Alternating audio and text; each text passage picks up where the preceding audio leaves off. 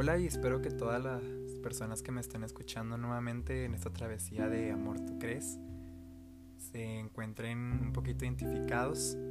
Ya saben quién soy, soy Luca y les traigo pues un nuevo episodio. El día de hoy decidí invitar a una persona maravillosa, eh, su nombre es Mariana y me viene a acompañar aquí en un nuevo episodio de Amor Tú Crees. Les repito, les repito todo esto para que no se les olvide y pues lo compartan para que le llegue a varias gente. El día de hoy vamos a hablar sobre el amor, no solo del amor de pareja, de todo eso, sino también vamos a hablar de profundizar en el tema, ¿no? Pues, ¿qué tal? ¿Cómo estás? Hola, muy bien. ¿Y tú cómo estás? Muy bien, muy bien, gracias. Gracias por invitarme. Estoy muy contenta de estar aquí, poder compartir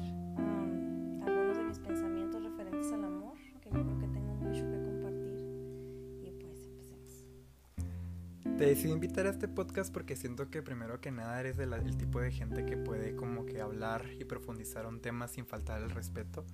Y más que nada porque ya te tenía en mente porque por todo lo que me has contado, ¿no?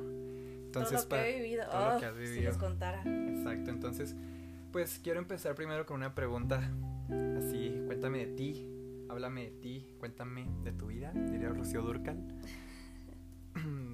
Eh, ¿Qué es el amor para ti? ¿Qué sientes que, pues sí, en sí esa pregunta, ¿qué es el amor? Bueno, yo siento que el amor es algo que yo descubrí desde muy pequeña, de que yo me considero como un amante de la vida. Un amante de la vida. un amante de la vida todos los días, cuando me levanto. Eh, odio escuchar la alarma, eso sí, como todos, ¿verdad? Pero el hecho de salir y, y sentir el fresco, un fresco de octubre, es como que una de las mejores cosas. Hasta llegar a tu casa, ¿no? Llegar a tu casa y, y ponerte algo cómodo y acostarte, hasta eso viene siendo un acto de amor para ti, porque es como consentirte a ti mismo. Cuando era niña, eh, bueno, empezaría a hablar un poco del amor de pareja porque yo lo descubrí desde que era niña, ya que mis papás siempre estuvieron unidos y siempre los vi el amor que ellos se tenían. Obviamente peleaban como todas las parejas, ¿verdad? Pero siempre hubo muestras de amor muy grandes que me hicieron ser una persona totalmente amorosa, totalmente que en un mundo de... Bueno, de hecho puedo decir que crecí en un mundo de fantasía en el que creí que todo era color de rosa, hasta que después con el tiempo descubrí que no. Hasta que te llegaron los años, ¿no? hasta que me dieron los años y que ahora entiendo por qué la gente tiene cervezas en el refri. Muy buena frase. Eso que ni qué. Pero, pero sí, este, desde niña yo, yo siento que mis papás cultivaron mucho eso en mí, el amor, porque yo lo veía en ellos y el amor a, a la demás gente. ¿Sientes que puede llegar a ser hered- hereditario esto del amor? Yo creo que sí, porque en el caso de, de mis papás, mi papá, mi papá es una persona totalmente noble y amorosa. Eh, muchos Un saludo a tu papá si nos llega a escuchar. Saludos, papá. Eh, muchos pudieran creer que no, ¿verdad? Por lo que él refleja, ¿no? Su semblante, porque es un hombre fuerte, porque en su tiempo fue un hombre duro eh, y los años lo emblandecieron, ¿verdad? Pero mi papá siempre fue una persona que, al igual que yo, un amante de la vida, ¿no? Eh, que te gusta disfrutar, te gusta disfrutar de cada momento, que eres alegre, que tienes ese amor incondicional por las personas, por los animales, por la familia sobre todo. Entonces yo creo que eso es algo que traigo desde que soy niña. Así me lo enseñó mi padre y, y- hasta este momento te puedo decir que, que soy una persona totalmente amorosa. Soy una persona que cuando lo siente lo demuestra sin importar nada. A mí no me importa lo que diga la gente. ¿Y de tu madre? De mi mamá puedo decir que, bueno, eh, mi mamá siempre fue la mejor mamá, ¿verdad? O sea, ella totalmente nos amaba. Eh, recuerdo, recuerdo una vez, un acto muy grande de amor de mi madre fue que eh, nosotros tuvimos una muy buena vida, ¿no? Cuando yo era niña hasta mi adolescencia. Luego las cosas se complicaron y nos quedamos, ya podremos usar ese tema para después, pero nos quedamos absolutamente sin nada. Sin nada, o sea, de tenerlo todo, nos quedamos a no tener nada eh, más que el cambio de que llevábamos puesto y una maleta con ropa, ¿no? Entonces yo recuerdo, yo tenía aproximadamente mm, 15 años y yo estaba acostumbrada pues a vivir bien. Mm, Cuando nos quedamos sin nada llegamos a una casa que no tenía ni un colchón ni para acostarnos y yo me acostaba pues literal en el piso, ¿no? Entonces mi mamá, mi mamá pues era de que nunca había trabajado. Recuerdo que cuando yo tenía como 12 años ella trabajó en una, en una tienda como, como Nesma. Pero fue bien poco el tiempo porque más bien ella estaba trabajando porque estaba aburrida en la casa, porque mi papá pues era de esos hombres, es un hombre chapado a la antigua, ¿no? El hombre proveedor, movido, de que a ti no te va a faltar nada y tú estás en la casa. Y pero tampoco era un hombre machista que, que, que impusiera a mi mamá a no trabajar. Entonces mi mamá dijo, no, pues yo quiero hacer algo, estoy aburrida. Entonces se metió a trabajar un tiempo ahí. Y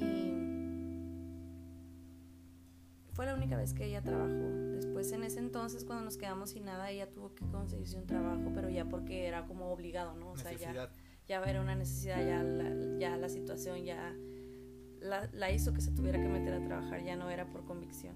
Entonces se metió a trabajar. Recuerdo, pues no ganaba mucho mi mamá y, y recuerdo que cuando tuvo su primer sueldo, de sus primeros sueldos, lo primero que mi mamá compró fue una cama. Fue una cama para mí para mi hermana, porque dormíamos en el suelo. Entonces, eh, el gastar su primer sueldo en algo para nosotros, pues eso es un acto de amor. Igual y ella deseaba otras cosas, igual le hacía falta ropa para ir a trabajar, pero ella prefería que nosotros estuviéramos cómodos, ¿no? Este, segunda cosa que compró fue una grabadora, una grabadora porque no teníamos ni televisión ni grabadora, no teníamos absolutamente nada. Entonces eh, mi mamá igual, igual es una, fue, fue porque falleció hace, hace tiempo, pero fue una persona amorosa, fue la mejor madre, ella siempre estaba para ahí, ahí para nosotros, dándonos consejos, siempre, siempre buscaba la forma en que a veces nos cubría, ¿no? De mi papá, de, oye, bueno, sí, pero que no se entere tu papá, porque sabía, sabía que, que queríamos hacer las cosas y si nos veía felices, pues ella era feliz, entonces... Eh, Incondicionalmente, ¿no? Mi papá es más noble, ¿verdad? Porque mi mamá era como más desconfiada y como, como ella era muy selectiva con la gente que entraba en su vida, etcétera papá es todo corazón, no él, así como que todos vengan a mi vida y ya, si tú vienes y me partes la madre, pues ya te haré un lado, ¿verdad? Pero mientras tanto vengan todos, entonces, eso es lo que puedo decir, de ahí fue adquirido, ¿no? Adquirido este, este, este amor, este amor por la vida, ¿no? Por el prójimo, por la familia. Y hice la, la mención ahorita de la palabra incondicional, porque siento que el amor de padre hasta cierto punto llega a ser como que un poquito incondicional, ¿no? Bueno, total, en su totalidad ese amor incondicional en el cual tú das todo sin esperar nada a cambio. Y te quiero hacer otra pregunta, esta pregunta va un poquito más arraigada a todo lo que eres tú, Mariana, todo lo que viene siendo, cómo aplicaste todo ese amor eh, que te brindaron tus padres en ti misma. ¿Sientes que influyó mucho? Claro,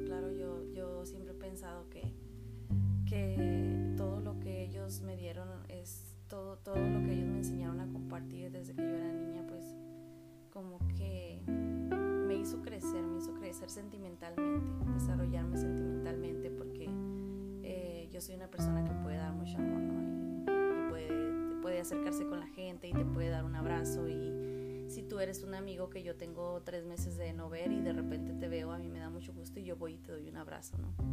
Y, y hay gente, bueno, me ha tocado que hay gente que, que la cercanía les incomoda, ¿no? El decir, sabes que yo te quiero, es como, no, no, yo me lo callo. Pero yo he siempre pensado que, que uno debe de decir lo que siente, o sea, tú debes de decirle a la gente lo que sientes, o sea, lo que se hace, bueno, sea malo, o sea, no te lo puedes quedar. Mm, y yo soy de esas personas, ¿no? Que te dice, que te dice lo que siente siempre. Yo tuve mi expareja, que es una persona muy valiosa, em, pero su familia es muy diferente a la mía. Por ejemplo, su familia, ellos, ellos son más reservados, ellos se dan un abrazo en Navidad, ¿verdad? Pero es un abrazo corto y ya. Ellos no se dicen, oye, yo te quiero, o sea, yo te quiero mucho. o te vas y no te dicen, oye, te amo, que tengas el mejor de los días, ¿no? O sea, si acaso se limitan al Dios te bendiga, que, este, que Dios te socorra, cosas así, me acuerdo. Y en el caso de, de mi familia, bueno, yo soy así de mamá, o sea, yo siempre mamá, yo te amo, te amo, mamá, te amo, ya me voy, ya te quiero mucho, sueña conmigo, etcétera, etcétera. Entonces, eso, eso me ayudó a mí a, a poder este, expresar tanto el amor con, mi, con las parejas que he tenido, como, con mis amigos, como con mi familia, porque hasta la fecha te puedo decir que, que yo con toda mi familia soy así, soy la amorosa, ¿no? Y soy la que busca esta parte de la convivencia y busca esta parte de la unión y le habla a uno y le habla a otro, aunque a mí nadie me habla, ¿verdad? sí, pues es que a veces suele llegar a pasar, dímelo a mí. Pero a mí no me importa, yo lo doy, o sea, hay gente que dice, bueno, pues si a mí no me habla, yo no les voy a hablar y yo me voy a reservar y no me importa, pero no, no, no, uno tiene que, que dar a buscar y incansablemente, uno tiene que, bueno, les voy a poner otro ejemplo. Yo tuve una relación de amor verdadero. Estoy segura que ese era amor verdadero. Y mi papá un día, cuando yo vi que ya las cosas se estaban perdiendo, cuando yo vi que todo estaba por esfumarse, yo lloraba, ¿no? Y yo lloraba y era algo que me lastimaba mucho. Y mi papá me dijo, como otro acto de amor de mi padre y su sabiduría y siempre ese ser lleno de amor, me dijo, me dijo, ¿tú lo amas? A pesar de todo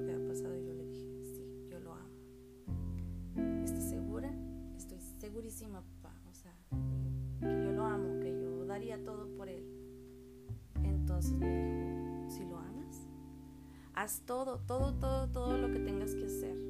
Todo lo que esté en tus manos para que estar bien con él. Haz todo lo que sea. Todo incansablemente. Hasta que ya no puedas. Tú vas a saber cuándo me. Pero antes que no quede en ti. Dalo todo, expresa todo, dile lo que sientes, dile lo que sientes una y otra vez hasta que él lo entienda. Y si no lo entiende, ese día, un día tú vas a saber y vas a decir, hasta aquí llegó esto, di todo lo que tenía que dar. No te quedes así, me dijo, porque si te quedas sin darlo todo, siempre va a ser inconcluso y siempre te vas a sentir mal porque no lo diste y tú tienes que entregar todo. Y yo decía, papá, pero si yo entrego todo y después no pasa nada, me voy a sentir mal. Te vas a sentir peor si no lo das todo. Entonces pues yo lo di todo, yo lo di absolutamente todo y, y lo de mis papás, este, la, la clara muestra de su amor, de un amor de muchísimos años que duraron casados, como 30, tantos, 30, no, como 42 años creo, hasta que mi mamá falleció, que fue lo que los separó. Yo les puedo decir que desde que yo era niña, desde que yo era niña, mis papás siempre estaban tomados de la mano. Siempre. Todo el tiempo. Si ellos caminaban, caminaban tomados de la mano. Si ellos estaban sentados afuera de la casa, aunque nadie los viera, ellos estaban tomados de la mano. Nosotros viajábamos todo el camino ellos iban tomados de la mano. Mi papá llevaba la mano en la palanca y arriba estaba la mano de mi mamá o viceversa iban a, al supermercado, iban tomados de la mano, eh, todo el tiempo. Y cuando mi mamá se enfermó, mi mamá, mi mamá se enfermó de cáncer y estuvo hasta una etapa terminal. Gracias, una etapa terminal donde, bueno, donde ella empezó a primero no poder caminar, luego ya no podía sentarse, luego ya no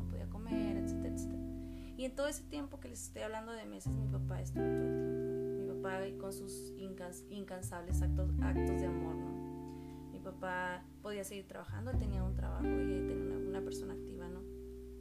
Y cuando mi mamá se enfermó, él tenía semanas cotizadas, entonces él dijo, pues me voy a jubilar. ¿Para qué? Para estar con mi, con mi esposa en, la casa cuidándola. Entonces él se jubiló, aceptó una pensión que tal vez es menor a la que pudo haber tenido si hubiera esperado más tiempo para estar con ella, porque decía que él tenía que estar con ella. Estuvo con ella día y noche durante meses, sirviéndole cargándola, llevándola a radioterapias, llevándola.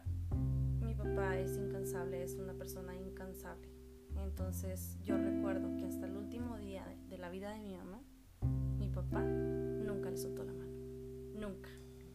Wow, es algo admirable porque viniendo de una persona así como tú la describes, fuerte, admirable, eh, tan sensible más que nada y que goce de esa personalidad tan fuerte, pues me quedo sin palabras, ¿no? Eh, quiero hacer un comentario primero que nada de todo esto que me estás diciendo. El amor de que tú manejas viene siendo como que, pues, en base a cómo viviste tú con tus padres, ¿no? La, toda esta escuela que te dieron, toda esa escuela de lo que es el amor y así. Después creces, llega la adolescencia, la, adultez, las decepciones amorosas, el reencuentro quiero que me platiques acerca de la primera vez que te enamoraste. Oh.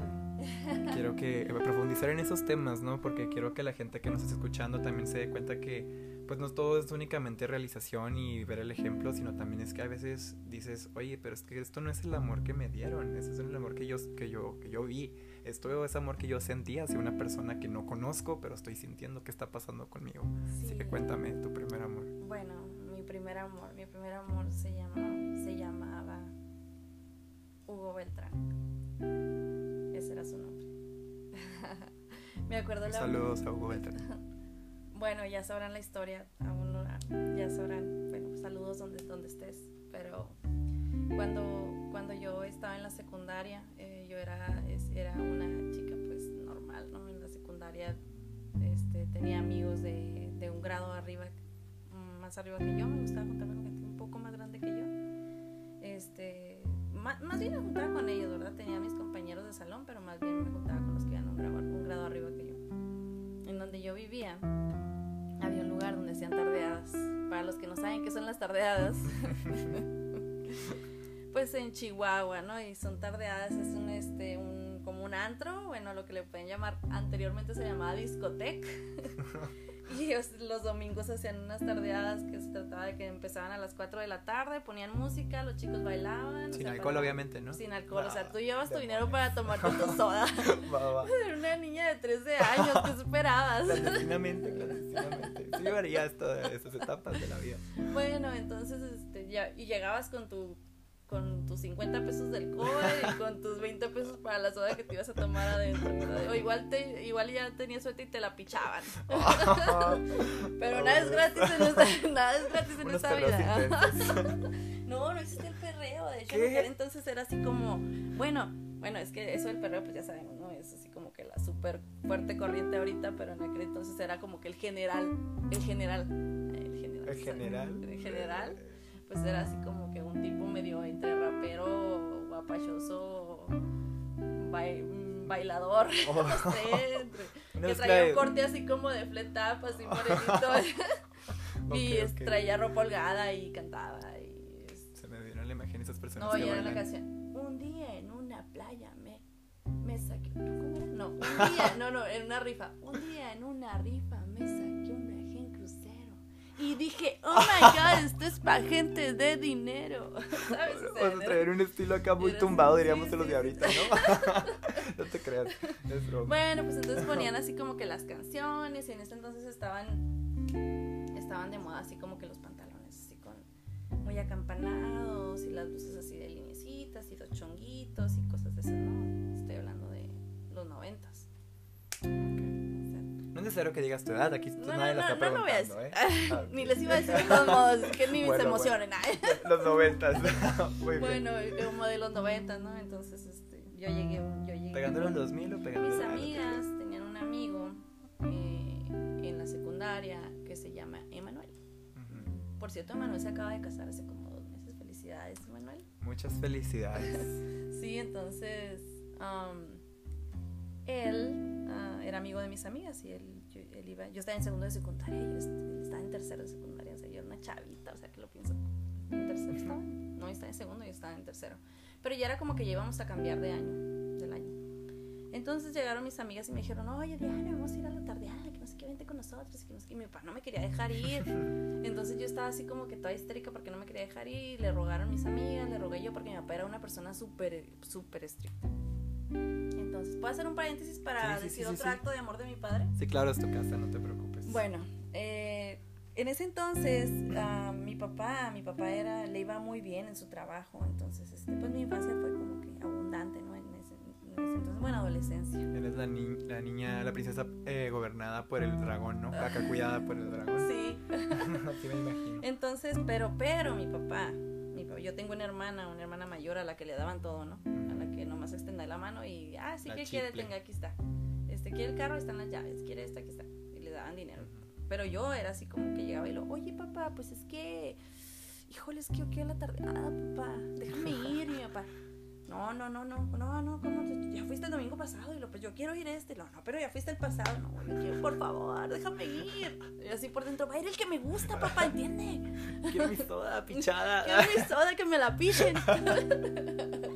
Y mi papá, bueno, tal y cuando ya lo convencía, ah, ok, sí, está bien, vas a ir. Y le digo, papá, pues dame dinero, ¿no? ¿Y dinero para qué? Me decía yo, pues para el cover. El cover. ¿Cover qué es eso? Ah, tengo que pagar, tengo que pagar la entrada. Y mi papá, ah, quiere dinero. O sea, todavía después de que te dejó y también quieres dinero. Y yo, pues sí, papá, ¿con qué voy a pagar? Ah, entonces mi papá en ese entonces como que el negocio era como de bolsas de plásticos. Y mi papá me daba unas bolsas así, me daba las bolsas y me decía, ¿quiere dinero? Pues vaya y véndalas, vaya y ventenga, vaya y véndalas. Y yo, ching. Agarraba las bolsas y me iba caminando enojadísima así, pero yo quería ir la tardeada, yo quería la... Entonces dije, lo voy a conseguir, a como de lugar. Y me iba así como que a las tiendas que estaban cerca de mi casa y les decía, oh, es que vengo a venderle bolsas porque mi papá, quiero ir a la tardeada y mi papá no me quiere dar dinero y pues es para el cover, ¿no? Y ya me ponía a platicar con los señores, "Ah, ándale pues, que no sé qué, ya me compraban. Ya después era conocida como la niña de las bolsas. Ay, mira la niña de las bolsas. Y te cerraron el changarro. Ya, total que llegaba yo con mi papá y le decían, papá, ya vendí las bolsas.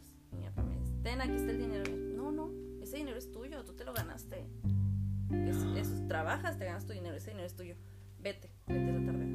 Entonces ya iba yo pichándoles a todos. ¿no? Sintiéndome acá la papas fritas del lugar. Femenino. Sí, sí, Venga. ay, empoderada llegaba yo con mis ¿Cuántas 50 sodas pesos.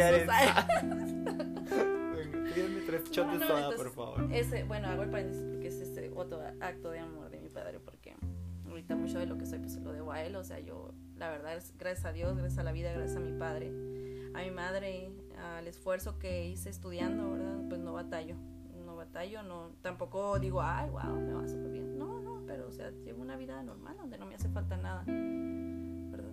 No te tengo lujos, pero, pero me hace- no me hace falta nada, entonces estoy bien con, con todo eso. Muy bien. Bueno, continuamos. Historia de la tardeada. Ajá, entonces ya la tardeada, y entonces ahí estaba Emanuel, este muchacho, y, y mis amigas que, que que eran sus amigas. Entonces, Emanuel llevaba a su primo. ¿Y él estaba en la misma secundaria que tú? no, no, él no estaba ahí.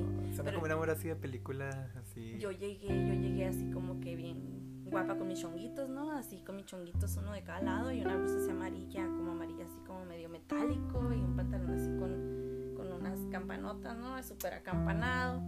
Y llegué yo así bien perrísima. sí, claro. Vámonos. brillando como siempre. No llegué y yo estaba parada en un lado de mis amigas y, y lo vi. Y dije, "Ah, qué bonitos ojos tiene. Pensé eso, qué bonitos ojos, pensé qué bonitos ojos tiene Lugo, ¿va? Ni sabe cómo se llamaba en ese entonces, pero... Y él se acercó y me dijo, hola, ¿cómo estás? Y yo, bien, ¿y tú? ¿Cómo te llamas? No, pues Diana, ¿y tú? Como Hugo. Ah, mucho gusto. Oye, ¿quieres bailar? Y yo, pues bueno, y nos fuimos a bailar, ¿no? Pues ya de que bailamos y bailamos y bailamos y no nos decíamos nada más que bailábamos, ¿no? Un momento de la noche, siempre, cuando se iba a quedar la tardeada ya que quedaba como media hora, 40 minutos, ¿no? Ok. Entonces en ese momento ponían música lenta. Así lenta, ¿no? Y yo me acuerdo que en ese entonces estaba de moda como que una, una novela que llevaba una canción del, de OV7, tú no sabes ni qué es eso. ¿verdad? Sí conozco la banda. de, de la onda vaselina, que después se convirtieron en OV7, que decía, te quiero, ta, ta, ta, Claro que la conozco. Cada día un poco más. Bueno, total, que pusieron la canción en Lentium, ¿no? Y, ya, y yo me quedé así como, ay, ¿y ahora que me voy? Ok, me agarró y me abrazó y me dijo, vamos a bailar las lentas. Y aquí soy. Y aquí soy. Ay, no, no es cierto. y ya bailamos y bailamos y bailamos así pegaditos, ¿no? Y ya salimos de ahí. y Mi papá era súper estricto, súper, súper, súper. Y él quería que estuviera, se acababa a las 8, él me quería ir a las 8 y media. O sea, nomás que saliera y llegar a la casa. Pues ya de que salimos, nos quedamos platicando. Y este chavo así súper encantado. Ay, me dio un beso. En la boca. nos- en la boca. Cuando nos estábamos. ¿Fue tu primer beso? Sí, sí, sí, sí, ¿Sí? sí, sí, se podría decir que sí, ajá, porque luego, acuerdo cuando estaba así como que más, no, no es cierto, ni fue tanto, como poquito tiempo antes había un tipillo ahí, todo X, que un día me dio un besillo, pero, Ah, ok. pero fue así como, ay, Ah, esa presión social de los niños de secundaria. Beso, Beso, beso. beso, y Ok, luego, ay, así, ándale. Ok, Y, ok. pero ese no cuenta, o sea, como que X. Este beso fue más de que levantaste el piecito, se paró el así como de que me tiempo. emocioné, como, ¡ah! sí. Entonces, bueno, ya nos fuimos y me llevaba muy de la mano y todo. En el camino veníamos platicando. Muy padre, la verdad es que llegué a la casa como a las diez y media de la noche. Entonces mi papá estaba histérico, fúrico afuera de la casa esperándome. Ya llegué yo y me puso mi papá la regañada de mi vida. Me dijo que jamás en la vida iba a volver a ir una tardeada. Y yo lloré, lloré, lloré.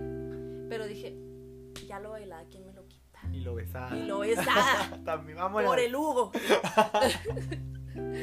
pues ya, total que ya después pasó el tiempo. Ah, no, espérense que hay una historia muy buena porque porque este chavo, este chavo era un chavo como que popular, ¿no? O sea, no estaba en mi escuela, pero era un chavo popular, o sea, él era el chavo era guapo, am, vivía ahí en ay, ¿dónde vivía? Bueno, pues una colonia ahí más o menos, ¿no? Y entonces yo vivía en el centro, él vivía allá. Pero este, el chavo era pues, cotizado, ¿no? Y él tenía novia. Tenía novia el maldito. Ay, Todos los hombres son iguales, cabe recalcar. tenía novia y pero pero que estaba peleado con ella. Según él. Estoy con ella solo por los niños. Ay, ¿Por qué 14, 15 años? Bueno, al no, respeto. pues total que me dijo, yo la voy a cortar porque, porque yo quiero que tú seas mi novia. Me enamoré de ti. Me enamoré de ti, fue amor a primera vista, me dijo. Y yo dije, pues bueno, pues tú sabes, ¿verdad? O sea, pues yo ni sabía. Me dijo al final del día, yo, ¿por qué no me dijiste tener novia? No, es que la voy a cortar porque yo voy a ser tu novia. Esas cosas de niños, ¿no? Sí. Entonces dije yo, ah, pues bueno, pues que la corte, ¿verdad? Pues ya aquí estoy. Entonces, que resulta que la chava esta era la de la banda de guerra. No, yo era de la banda de guerra. Y ella estaba en la escolta. Y que era la tipa esta. ¿Y estaba en tu tipa- secundaria? Sí, muy popular ella y ella llegó un año Ok. más arriba que yo, ¿no? Entonces que la van cortando y que al siguiente día llega con una banda así de sus amigas y, me, y llegan, ella es, así con los ojos llenos de lágrimas y yo así que yo no, yo no hice nada. Él me besó, a, mí, él me a mí me obligaron. sí, total que no, que voy saliendo de la escuela y que me siguen, que me siguen la bola y me querían golpear por la culpa del Hugo este. Y ya, pues yo caminé y caminé lo más rápido que pude a mi casa. Después se desató una historia de peleas, etcétera, etcétera. Pero él siempre estaba ahí afuera de la secundaria para esperarme, para ir por mí cada día y no me fueran a hacer nada las locas estas. Y me llevaba a mi casa, ¿no? Entonces ya mis papás como que lo conocieron. Así, ay, mira el novicito de Diana. Pues mi papá, claro que lo odiaba, ¿verdad? Así como que, novicito de Ah, sí, novicito de Diana. Así pasó el tiempo. Hasta que cuando cumplí 15 años me tuve que mudar de ciudad. Y me fui. Y no le dije nada. Nada más me fui. Dije, pues ya me. No le dije nada, ya después este habló con mis amigas y me dice, no, se fue, se fue y se fue que no sé. Total que ya pasó el tiempo, ¿no? Pasaron como un año. Y de repente un día estaba yo en mi casa y me tocan la puerta y lo abro y era él. Apareció la nada. Yo así, ¿qué, qué, qué- está pasando aquí? Ah, pero para esto déjenme les digo que a los 15 años, pues este era como que él estaba más adelante de yo, tenía un año más que yo.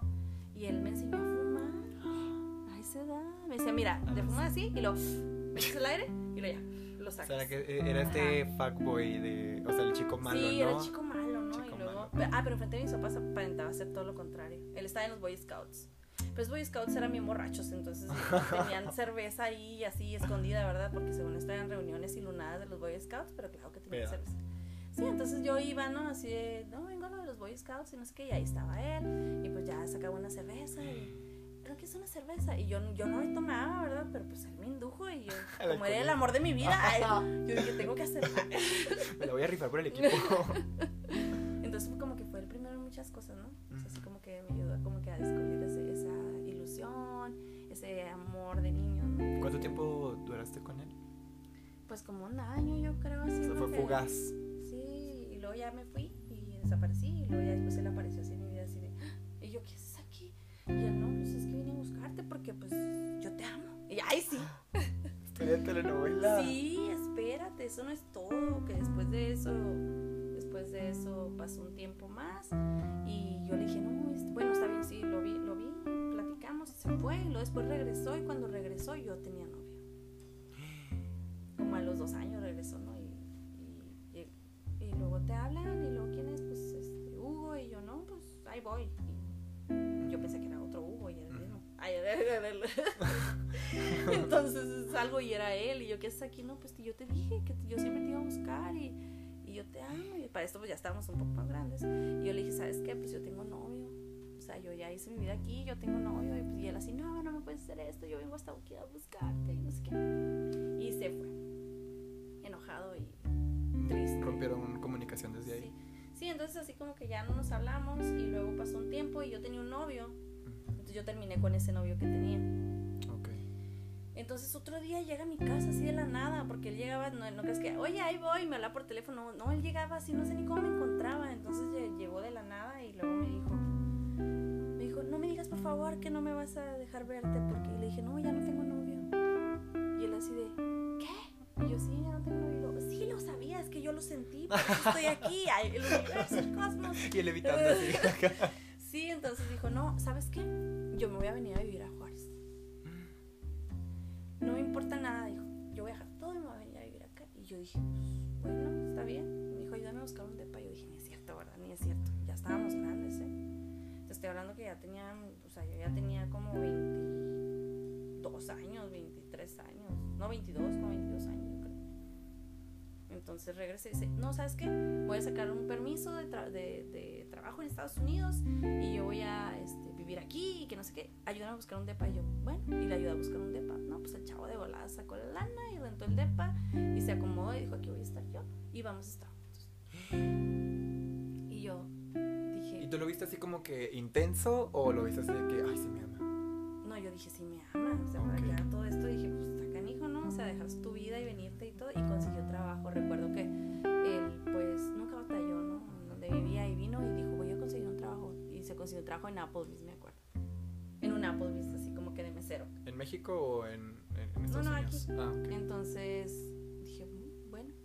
Y lo vi varias veces, sino que de repente un día eh, le iba a llevar yo unas cosas que había dejado en mi carro y las llevé, era una chamarra y así llegué y me dijo la, le dije- le dije al señor, "Eh, vengo, vengo aquí con Hugo y me dijo, no, no, no está aquí. Y yo, ¿cómo que no está aquí? No, no, se fueron y dejaron el depa. O sea, no sé, ahí están algunas cosas si quiere llevárselas. O sea, desapareció de la faz de la tierra, se fue.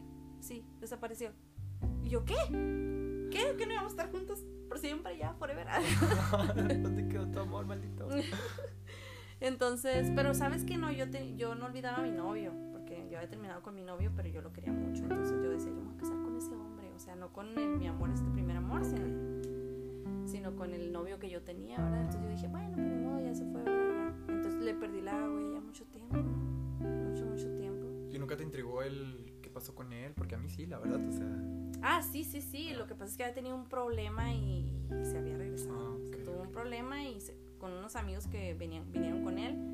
Ya sabes, ¿no? Yo creo que en, en, En la fiesta. en la fiesta y de todo, no sé, bueno, una bronca que tuvieron, se regresaron y eso lo supe por otros amigos en común. Eh, no hablamos, él estaba así como que súper apenado porque se había ido, etcétera. Se acabó, después este, pues yo hice mi vida, ¿no? Hice mi vida y todo, y tu- tuvimos comunicación, o sea, hablábamos, ¿no? Ujú. ¿Cómo estás? Como buenos amigos, porque la verdad que yo lo consideraba un muy buen amigo.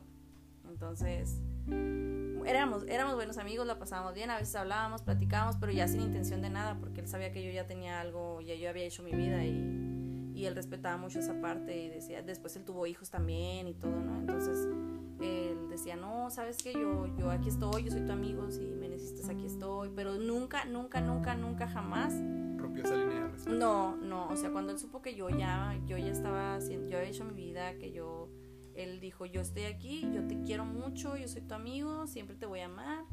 Eh, si un día, si un día tú estás sola, yo aquí voy a estar. O sea, no me importa con quién esté como sea, yo voy a estar aquí para ti.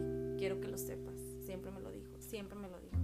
Pero sin obligarme a nada, sin decirme, ya, en este momento vete conmigo. Huye conmigo, escápate conmigo. Vámonos.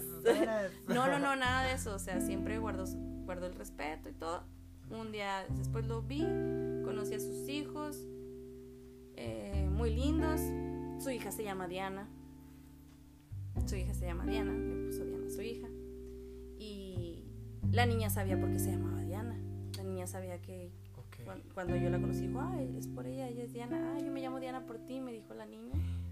Ajá Wow. es me acuerdo que me dijo que su correo electrónico su correo electrónico era diahugo arroba hotmail así cosas así enamoradísimo sabes sí sí sí sí ¿Y tú? ¿Estabas también, también enamorada? o sea en su momento verdad pero después que yo hice mi vida pues yo estaba muy enamorada de la persona con, la que estabas en ese momento. O sea, yo, bonito recuerdo, ¿no? Hubo bonito recuerdo, fue mi primer amor, etcétera, etcétera. Pues resulta que con el tiempo, pues ya, ¿no? Ya este, se acabó todo, eh, yo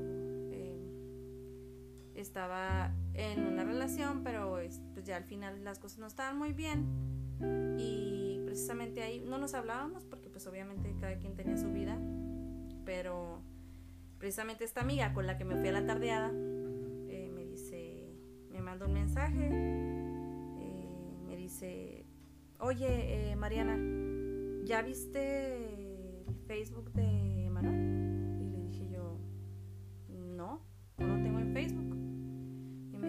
Tienes que verlo. Y le dije, ¿por qué? tienes que verlo. Entonces me metí al Facebook de él, pero no podía ver más, o sea, porque estaba como privado. Le dije, no lo puedo ver, ¿qué pasa? Me dijo, es que no, no sé cómo decirte. Le dije, ¿qué pasa? Dime. Entonces todos ellos, todos mis amigos, ellos sabían que, que Hugo para mí era algo bien importante, ¿no? Entonces me mandó un screenshot y en el screenshot escribe su, su primo. Cabrón, te voy a extrañar como nunca, todavía no lo puedo creer y fotos con él, etcétera, etcétera. Y yo eh, lo leí dije, no, no, no, dije, esto es como una broma o, o como a lo mejor se viera a vivir a otro país o a otro planeta o yo qué sé. Dije, no, esto no está pasando. Entonces contacté a Manuel, su primo con el que iba aquella vez que lo conocí en la tardeada. Y le escribí y me dijo, Diana, dijo, te quería avisar pero no tenía tu contacto. ¿qué pasa? ¿Qué, ¿Qué pasó, verdad? ¿Es cierto esto? Me dijo, sí. Dijo, mañana, mañana lo vamos a sepultar. Esas palabras te juro que resuenan en mi cabeza así de, no, dije, no puede ser esto, no, no está pasando. Pues sí, pasó, resulta que, que se desapareció un día y después lo encontraron, eh, lo encontraron muerto. Entonces, pues, donde quiera que estés, Hugo, mi primer amor. te mando un beso, te mando un abrazo. Eh, nunca te voy a olvidar. Te quiero mucho, mucho, mucho, muchísimo. Eh, y eres parte, así, parte esencial de mi vida. Wow. Ahí está la historia de cuando aprendí, ¿no? De, conocí del amor, ¿no? Y pues sí, esto fue como tu amor de niña, ¿no? Esa ilusión de lo que es el amor mágico. Sí, sí. Y todo eso. Y a final de cuentas siento que es de las cosas más bonitas que te puedo haber pasado porque pues fue, creo que fue sano, más que nada, y a partir de ahí pues nunca, o si te llegó a romper el corazón, o si algo experimentaste ya más grande. Recuerdo cuando era una niña, casi bueno, cuando al, principio me acuerdo que una vez era tanta la presión que tenían por parte de sus amigos que todos los populares, ¿no? De la escuela y, y la chica popular y todo, que en un momento me dijo, ¿sabes qué? Creo que voy a regresar con mi ex yo, maldito. ¿Qué te pasa? me prometiste amor eterno. En la tardeada. Con mi soda. No, no, no. Entonces en ese momento yo morí, ¿no? Fue así de que lloré. Lloraba mucho. Oh, justamente ese día que llegué llorando por eso, tuve una experiencia paranormal. ¿Paranormal? Por, sí. ¿cómo, cómo, cómo, Vamos a desviarnos un poquito del tema porque eso sí me interesa. No es que no me interesa tu historia de amor, pero. ¿Seguro? ¿Seguro? Sí, sí, sí, sí, ¿Seguro se quieren escuchar? Ah, no, lo que pasa es que, bueno, ya me fui por otro lado, ¿verdad? Pero. Ahorita volvemos al tema. pero bueno, lo que pasa es que yo a lo largo de mi vida, desde que era niña, he experimentado muchas cosas. Entonces, ese, justamente ese día tuve una experiencia paranormal y no fui solo yo testigo. Estaba mi mamá y estaba mi mejor amiga. Estábamos las tres. Yo venía devastada, ¿no? De un parque donde había hablado con él, venía devastada llorando y llorando, llegué a la casa y me había salido y duré un rato afuera, entonces mis papás como que sí me tenían medio controlada y ya estaban estrictos porque no llegaba, y era en la tarde, eran como las 3 de la tarde, algo así. Y yo me, me senté en la cama, me senté en la cama y enfrente de mí estaba mi mamá y enseguida mi amiga. Y mi mamá me estaba regañando, me estaba diciendo, oye Diana, ¿por qué te vas así? Y, y luego ahí viene tu papá y luego me dice a mí y lo que le digo y que no sé qué eso que estaba así, yo en eso sentí que me jalaron, me jalaron hacia atrás, ¿no? Pero atrás de mí estaba la pared, o sea, nadie me podía haber jalado. Y en ese momento me desmayé. Te desmayé. Fue tanta mi impresión que me desmayé. Nada más lo último que escuché fue, mi mamá, mi amiga. Eso fue lo último que escuché y me desmayé. Después trajeron el alcohol y todo. El cabello. Ajá, cuando ya me desperté y todo reaccioné, ellas estaban así atónitas, o sea, estaban pálidas también. Y me dijo mi amiga, es que yo te dije, me dijo, yo te dije que aquí pasaban cosas en tu casa, Diana. Yo te dije, dijo, te jalaron el cabello, te jalaron el cabello. No, no, no, estaba toda así, toda loca. Y mi mamá me lo reafirmó, o sea, dice mi mamá que ella, que ella vio la acción, ¿no? De, que se te levantó de el cómo cabello. mi cabello se levantó. Y en ese momento fue cuando yo me hice para atrás y fue cuando por la impresión pues me desmayé. ¿Y si pasaban cosas en tu casa? Sí, sí, de hecho podemos hablar demasiado de eso. A ver, y si damos un giro de 180 Ay, sí. grados a este podcast. Ah, porque- Podríamos hacer otro hablando de, de, de todo eso porque tengo mil ok, bueno. Pero sí, sí, sí, pero sí, sí, sí, o sea, encantado. entonces sí me rompió el corazón esa vez, pero no, ni, ni regresó con ella ni nada. Nomás te mandó, güey, un, un no sé. demonio Ajá, a molestarte. La maldición.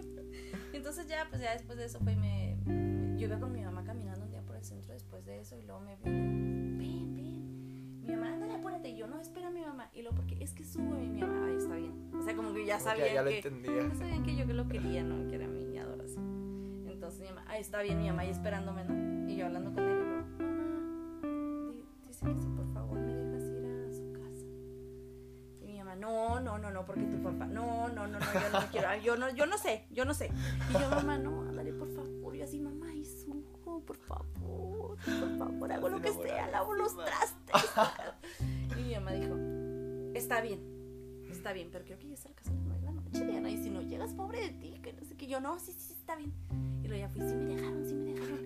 Saltando los dos. Y el otro, sí, vámonos, vámonos. Y ya mi mamá se fue, yo me fui con él, así tomada de la mano por la calle, así por el centro. Por el centro íbamos tomados de la mano, fuimos a su casa.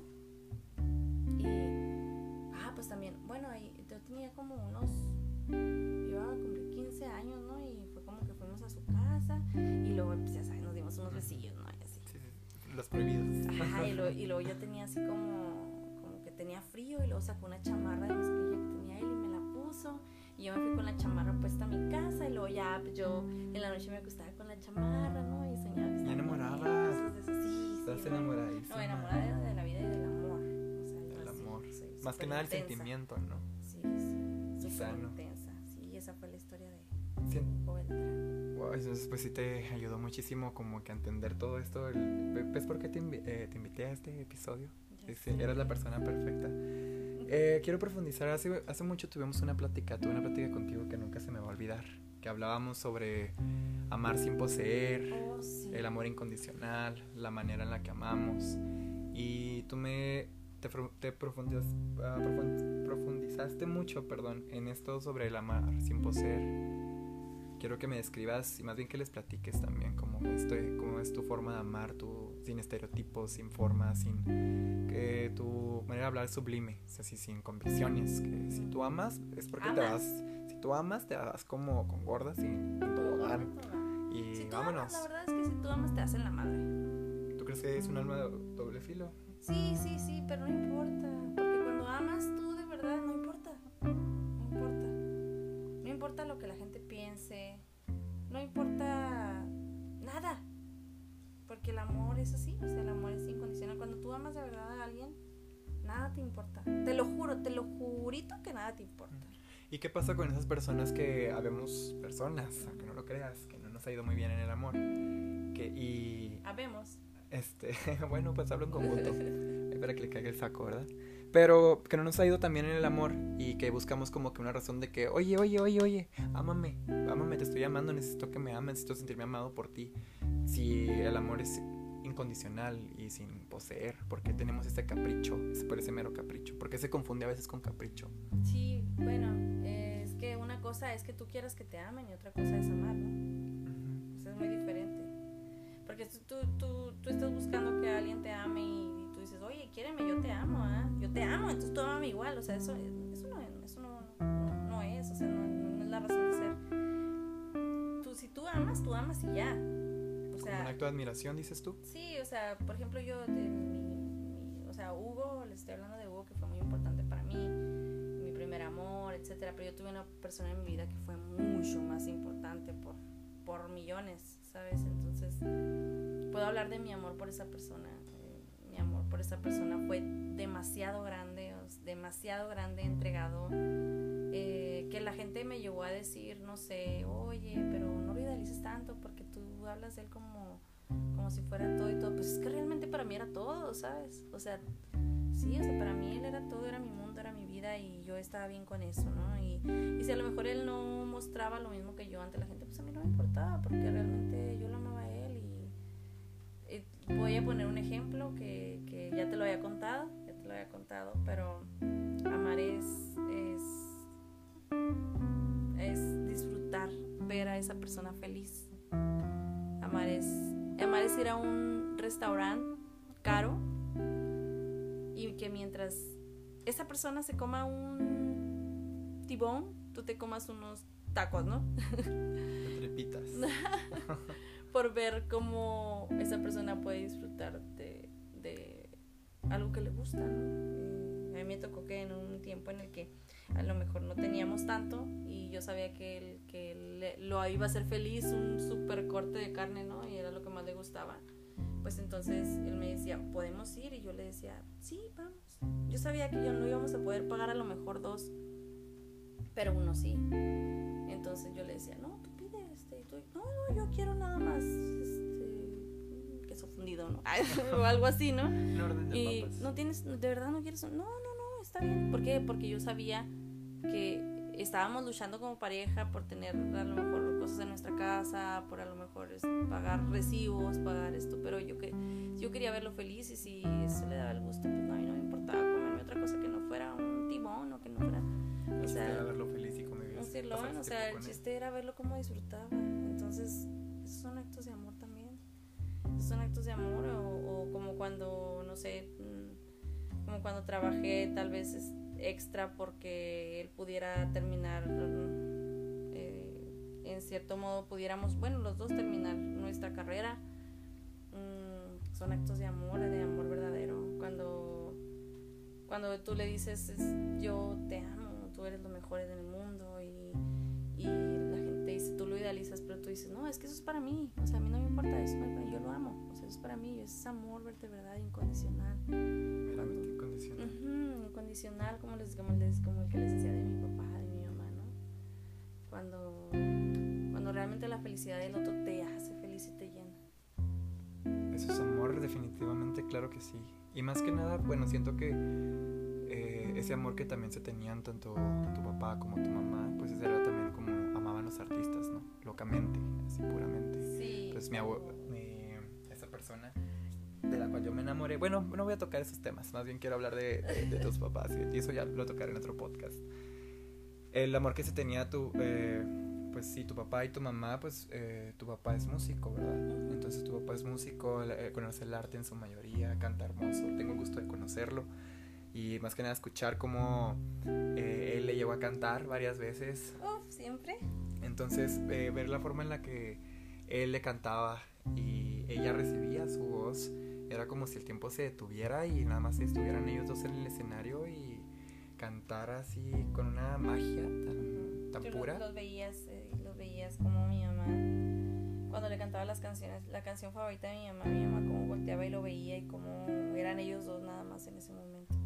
mi papá le escribió canciones, mi papá le escribió poesías, mi papá le tocaba siempre la guitarra, mi papá siempre le llevaba serenata, mi papá siempre le mandaba flores en su cumpleaños bueno, cuando estuvo dentro de sus posibilidades, mi papá era su reina, mi mamá era su reina. Entonces, pero hablábamos del amor sin poseer. Ah, sí. Sí, ya ves, ya ves, ya ves. Sí, sí, ya nos, ya nos, nos, ¿verdad? Pero sí, hablamos del amor sin poseer como ese amor incondicional que les digo que yo tenía a mi pareja. Eh, en donde yo decía, ok, yo te amo,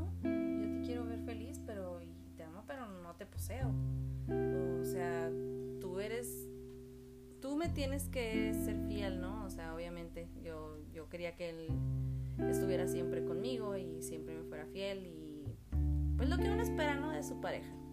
Pero también se debe entender el individualismo de cada persona, porque por eso somos individuos, individual, ¿no? Entonces, ah, yo, o sea, admirable mis papás que siempre estuvieron juntos todo el tiempo, ¿verdad? Pero también admirable la gente que puede tener su tiempo para sí mismo, sin estar, o sea, todo el tiempo pegado a la pareja, ¿verdad?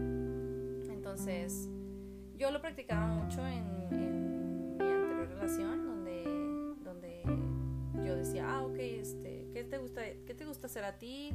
No, pues a mí me gusta ir a tal lado y eso es algo que disfruto hacerlo yo solo. Ok, pues adelante, tú ve.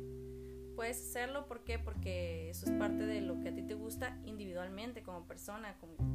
Igual te gusta ir con tus compas y echarte unas cervezas sin que vaya yo, ¿ah? ¿Por qué? ¿Por qué? Porque, a hablar de lo que sea, de otras cosas que a mí qué.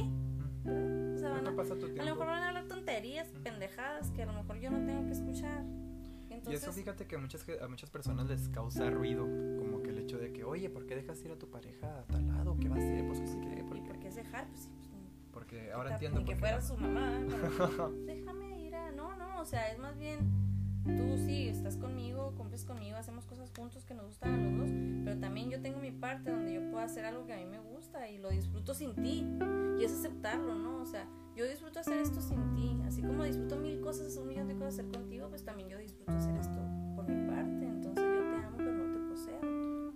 ¿Y eso te costó trabajo aprenderlo? no, siempre es algo que tú ya has tenido en mente. O sea, eso siempre lo tuve yo. Me acabas de confirmar prácticamente que ah, para, para saber amar hay que nacer con el don de amar, porque pues no todas las sabemos, no todos tenemos ese don y más bien esa palabra de decir, oye, te amo sin poseer, porque a veces nos condicionamos a, dar todo por cierto tipo de personas, que sea amigos, sea pareja, sea familia, que a lo mejor no nos pagan con la misma moneda y es ahí donde nos causa un conflicto porque la definición de amor, al menos para ciertas personas que conozco, se basa mucho en la codependencia, en, de que, en los caprichos, en el que hace esto, ¿no? Eh, encerrarse en una burbuja ellos dos y que el mundo gire, ¿no? Porque pues es el típico amor perfecto. Ahora, ahora tomando en cuenta tu punto de vista de lo que viene siendo el amor, es una manera como que más libre, más pura y más sensata y más pues vaya, digamos de esta manera, más, más pura, más sublime, más trascendental. Esa es la palabra trascendental que buscaba.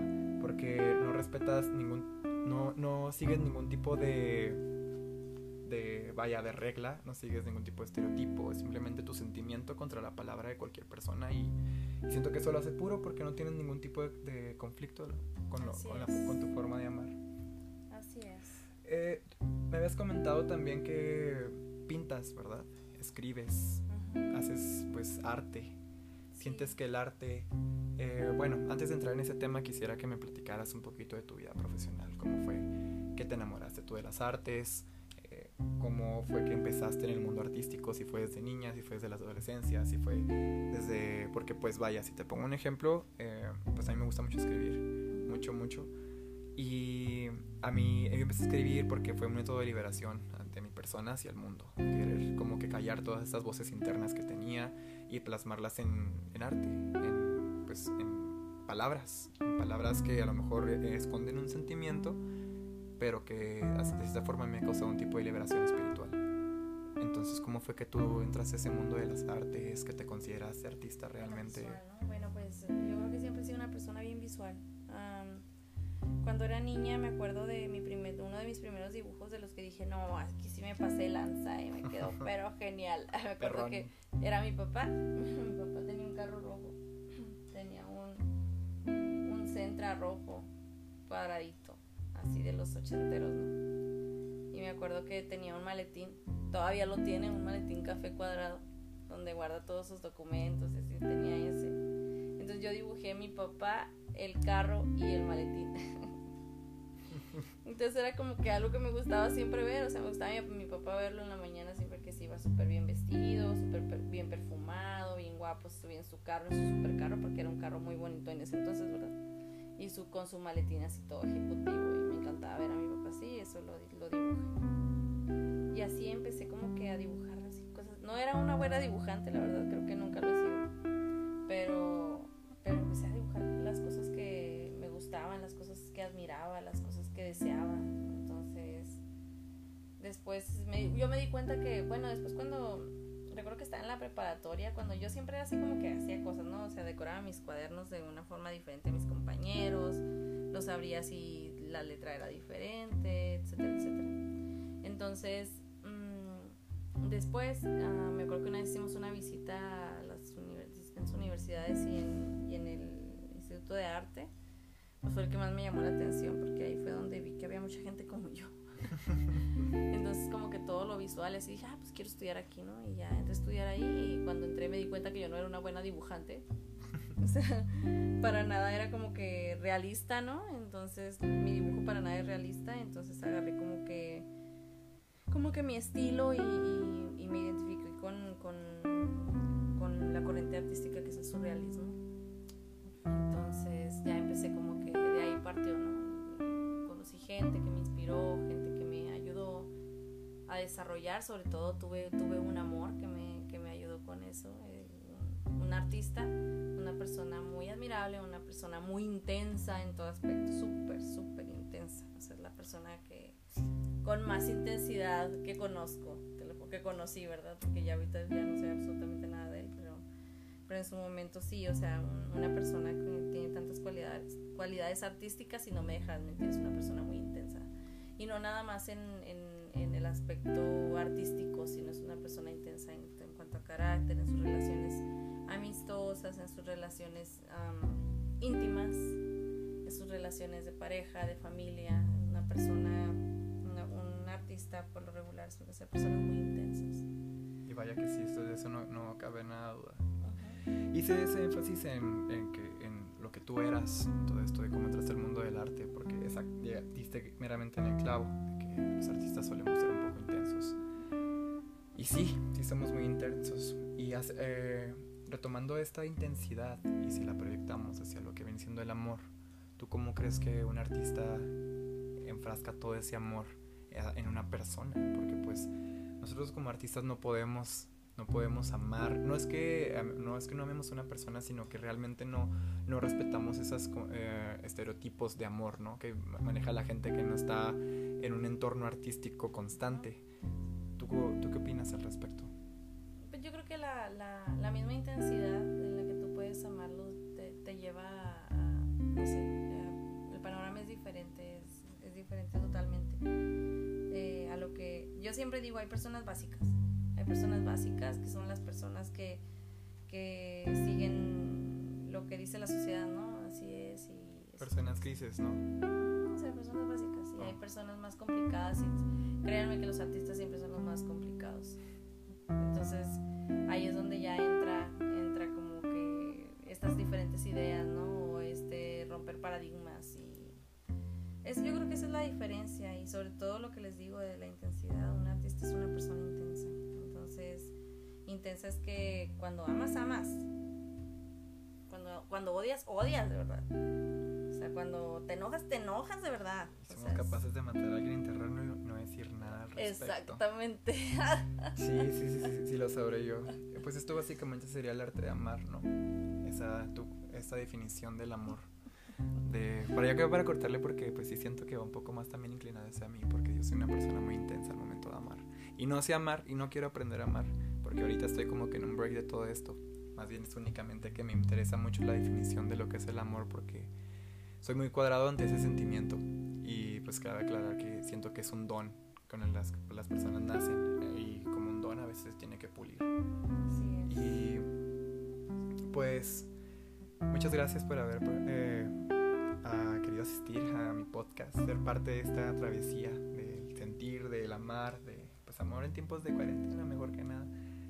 Eh, te agradezco mucho por el haber pues aclarado mi mente, mejor que nada, y aportarme algo que es muy valioso para mí, porque pues primero que nada, tú sabes lo que significas para mí, tu punto de vista acerca del amor.